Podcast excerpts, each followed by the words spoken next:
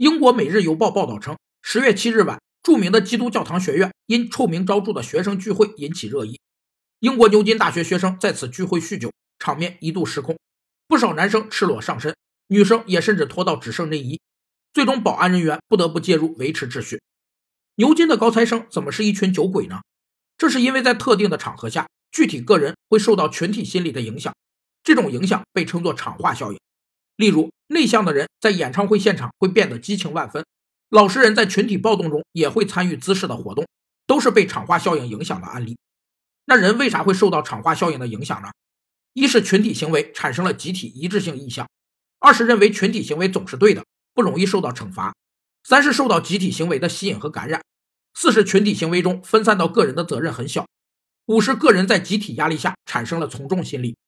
据称。这个聚会是由基督教堂学院资助的，保安介入也是四年来的头一次。